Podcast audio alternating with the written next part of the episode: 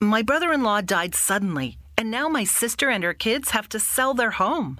That's why I told my husband we could not put off getting life insurance any longer. An agent offered us a 10 year, $500,000 policy for nearly $50 a month. Then we called SelectQuote.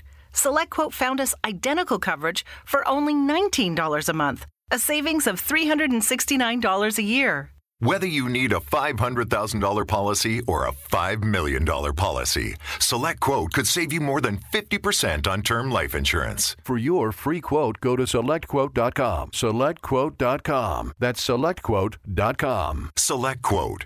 We shop, you save. Full details on example policies at selectquote.com slash commercials.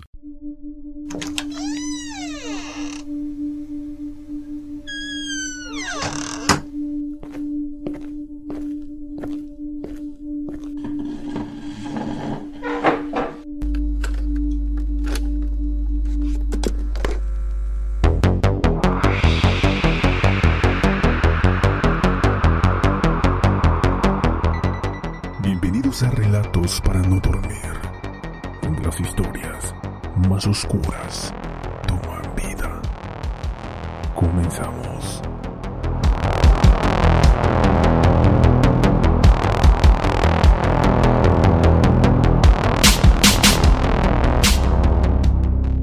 Hola amigos, sean bienvenidos a un capítulo más de Relatos para no dormir. Y en esta ocasión vamos a hablar de otro asesino en serie, Jeffrey Dahmer. Jeffrey Dahmer es un asesino en serie cuyo perfil psicológico es el prototipo del hombre carente de todo aquello que hace tolerable la vida. Su actitud negativa le impidió tener amigos, trabajo, intereses, ocupaciones, dinero, esperanzas o simplemente un lugar donde vivir. Nunca llegó a socializar y su interior emocional se fue degradando mientras llenaba su enorme vacío con fantasmas. Nació el 21 de mayo de 1960 en el hogar de un matrimonio problemático, compuesto por un investigador químico y una neurótica emotiva y autocompasiva esposa. Era un niño tímido y solitario que temía el abandono y daba la impresión de estar desamparado. El joven Jeffrey no hacía más que gritar pidiendo atención desde temprana edad, pero esos gritos no fueron oídos ya que sus padres estaban demasiado absortos en sus propias guerras personales que los llevaron a un amargo divorcio en 1978. Su familia cambió de vivienda seis veces antes de establecerse en 1968 en Ohio. La mayor parte de su infancia la pasó escondido en un cobertizo de madera en una colina, cazando insectos en frascos y conservándolos en formol. Pronto se interesó por la anatomía animal. Sentía gran curiosidad por saber qué tenían por dentro y llenó el sótano de su casa con huesos de conejo, pollos y otros animales. Luego pasó a las ardillas, mapaches y otras piezas más grandes. Transportaba los cuerpos hasta el bosque, donde los dejaba pudrirse. Luego sumergía los restos en legia para limpiar y blanquear los huesos. Su madre, tras una temporada en el hospital, como consecuencia de la ingestión de grandes cantidades de tranquilizantes y otras drogas, tuvo que guardar cama por el resto de sus días hecho que conduciría a Jeffrey a un aislamiento inquebrantable. A los 11 años ya hablaba de manera monocorde. Se convirtió en un solitario. Vagaba como una oveja en el aula de clase y comportándose como un retrasado en las tiendas para llamar la atención de sus compañeros. También comenzó a beber y a masturbarse compulsivamente, utilizando revistas para homosexuales o mirando las entrañas de los animales que cazaba. A los 16 años solía ir borracho a clase, donde tenía un solo amigo que era proveedor de marihuana y con quien se drogaba a diario. El joven se refería al alcohol como su medicina, un tónico autorrecetado con la intención de calmar sus momentos de angustia. Y ese alcohol, a su vez, alimentaba su inclinación hacia la excentricidad. A los 17 años, tras observar un joven que a diario pasaba haciendo ejercicio delante de su casa, sintió un deseo desenfrenado de poseerlo. Como no se atrevía a abordarlo, para entablar una conversación, optó por coger un bate de béisbol y se dispuso a esperarlo con la idea de atacarlo cuando pasara. Pero afortunadamente el joven dejó de ir a correr por esa zona, salvándose así de ser la primera víctima del atormentado Jeffrey Dahmer.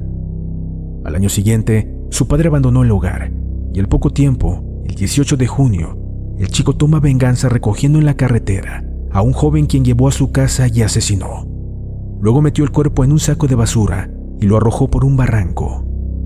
Después de esto, entró en una crisis depresiva y renunció a seguir viviendo. Pero su padre lo envió a la universidad. Allí también fue rechazado por su continuo estado de embriaguez. Y en diciembre de 1978, su padre lo obliga a alistarse en el ejército. Pero sus continuas borracheras no cesan. Al licenciarse va a vivir con su abuela, en donde muestra una posible reinserción social, pues comienza a ir a la iglesia, a leer la Biblia e incluso reduce sus dosis de alcohol y encuentra trabajo en una fábrica. Pero poco duró este cambio.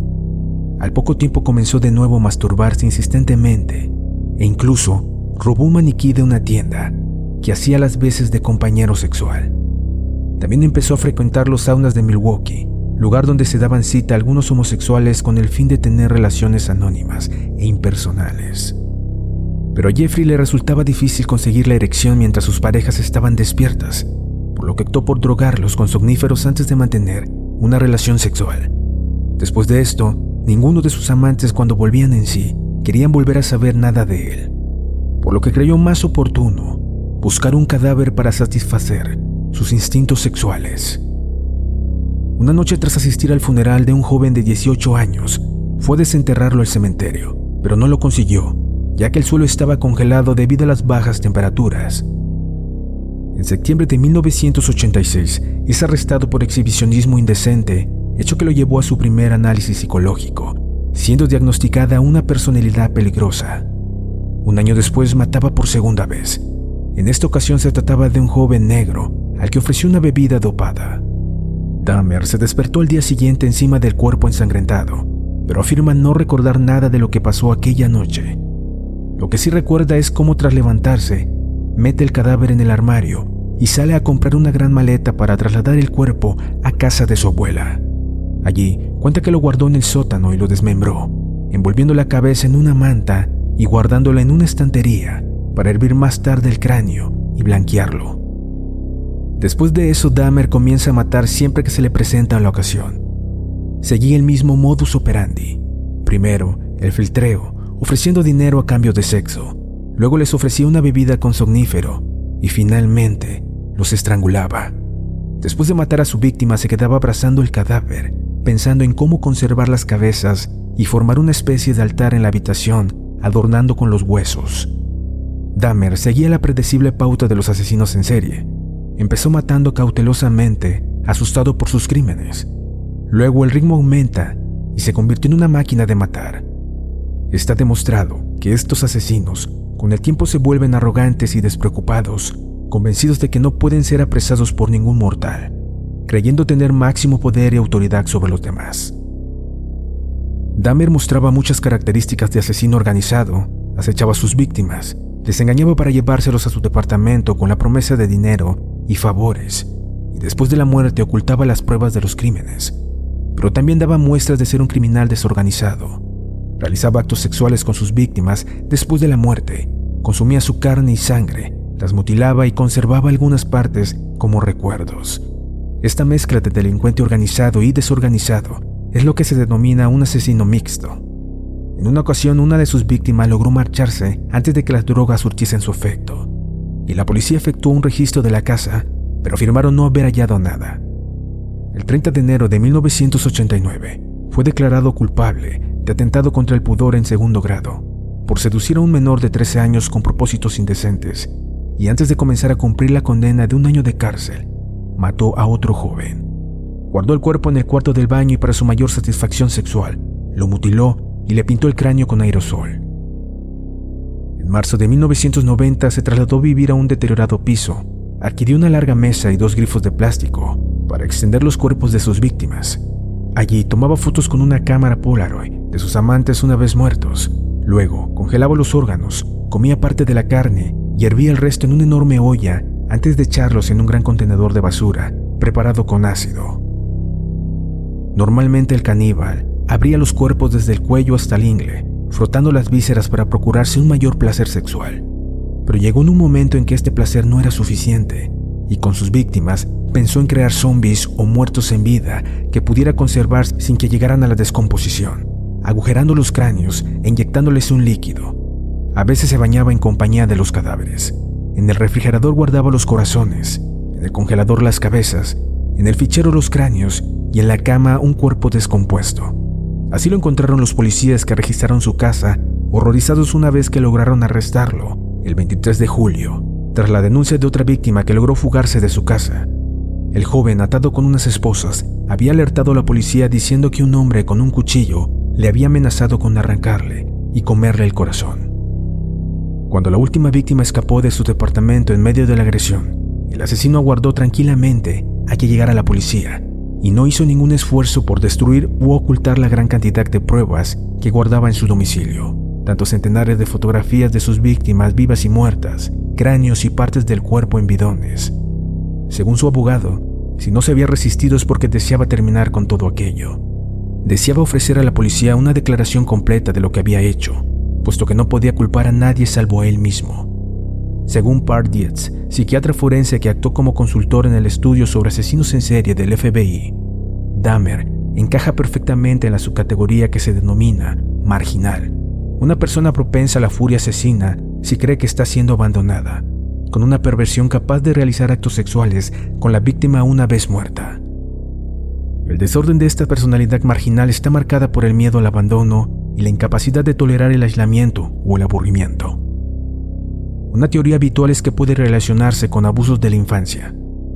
La gente que teme el abandono puede sentirse ultrajada cuando alguien que desean que se quede va a marcharse. En este sentido, el asesino en serie normal llega a serlo por su carácter antisocial o por tener fallas de carácter, y también a través de desviaciones sexuales, normalmente sádicas y necrofílicas. Muchos niños que no reciben la atención que ansían en casa la buscan en la escuela. Dahmer lo hizo con sus extravaganzas y su comportamiento muchas veces cómico, pero terminó siendo marginado. No solo se sintió fracasado en su casa, sino también en la escuela, en la universidad y en el ejército. Era evitado y humillado, puesto de lado. Eso debió dejarle con una terrible sensación de angustia y desamparo. Por ese motivo proyectó sus sentimientos sobre sus víctimas. Las humillaba, las descuartizaba y luego las dejaba también. El juicio comenzó el 27 de enero de 1992. Desde el principio quedó claro que le impulsaba un trastorno mental, a pesar de que él hacía todo lo posible por disimularlo. Dahmer se mostró tan sincero y cooperador como muchos otros asesinos en serie. Sin embargo, ni él mismo podía entender cómo había sido capaz de cometer todas aquellas atrocidades. Todos los presentes pudieron darse cuenta de hasta qué punto sus compulsiones y fantasías se habían apoderado de su mente, empujándole a seguir asesinato tras asesinato. Después del veredicto habló por primera vez al tribunal y dijo, Señor juez, todo ha terminado. Me siento muy mal por lo que hice a esas pobres familias y comprendo su merecido odio. Asumo toda la culpa de lo que hice. He hecho daño a mi madre, a mi padre y a mi madrastra, pero les quiero mucho. El carnicero de Milwaukee fue sentenciado a un mínimo de 900 años, pero murió en la cárcel en 1994, asesinado a golpes por un recluso. Tras la noticia, los padres de Dahmer se pelearon por la posesión de su cerebro llegando incluso a enfrentarse ante los tribunales. La madre deseaba venderlo a un hospital de investigación mental, mientras que el padre solo deseaba enterrarlo lejos de todo el mundo y de su memoria. También los parientes de sus víctimas, representados por un abogado, consiguieron hacer negocio con los utensilios utilizados por el asesino para abrir y desangrar. Su refrigerador se subastó públicamente, al igual que todo tipo de cuchillos, sierras, picaderas y taladros un grupo de ciudadanos de Milwaukee compró el lote completo con intención de montar un museo de los horrores para la atracción de los turistas, pero al final no se atrevieron a llevar a cabo el proyecto y destruyeron el macabro legado del caníbal.